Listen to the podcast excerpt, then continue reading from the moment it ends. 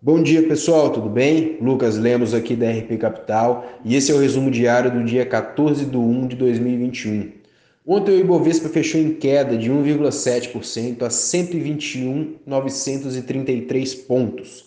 O dólar comercial cotado a 5,31, o S&P em 3.809,84 pontos e o petróleo Brent valendo 56,04 dólares. No Brasil, candidatos às presidências no Congresso seguem em busca de votos para a eleição no início de fevereiro.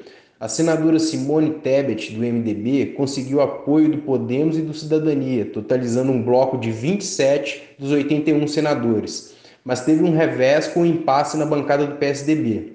O partido poderia lhe dar mais sete votos, mas está rachado.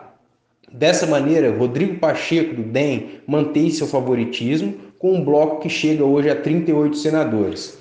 Destacamos também que o governo federal monitora o chamado de greve de caminhoneiros para o dia 1 de fevereiro, mas vê fragmentação da categoria e não capturou sinais de um movimento amplo.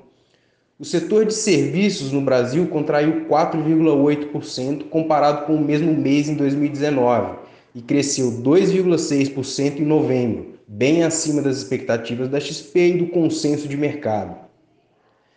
Destaque para a sanção pelo presidente Bolsonaro do projeto de socorro a estados e municípios, aprovado no Congresso ao final de 2020, que permitirá a entrada de mais estados em um reformulado regime de recuperação fiscal. Entre os vetos, o presidente eliminou a permissão de suspensão de pagamentos de dívida com organismos multilaterais em 2021, sem bloqueio de receitas dadas como contrapartida, retirando o ônus sobre a União em caso de não pagamento. O jornal Valor Econômico destaca a intenção do governo de promover vendas em massa de imóveis da União entre 2021 e 2022 por meio da criação de fundos imobiliários. O objetivo é levantar até 110 bilhões até o fim de 2022. No cenário internacional, a Câmara dos Representantes dos Estados Unidos aprovou pela segunda vez o impeachment de Donald Trump nessa quarta-feira, com a acusação de que o republicano incita uma insurreição. O presidente da Câmara Alta, Mitch McConnell, afirmou em nota que não há suficiente tempo para que o julgamento seja completado antes da inauguração de Joe Biden, marcada para o dia 20 de janeiro.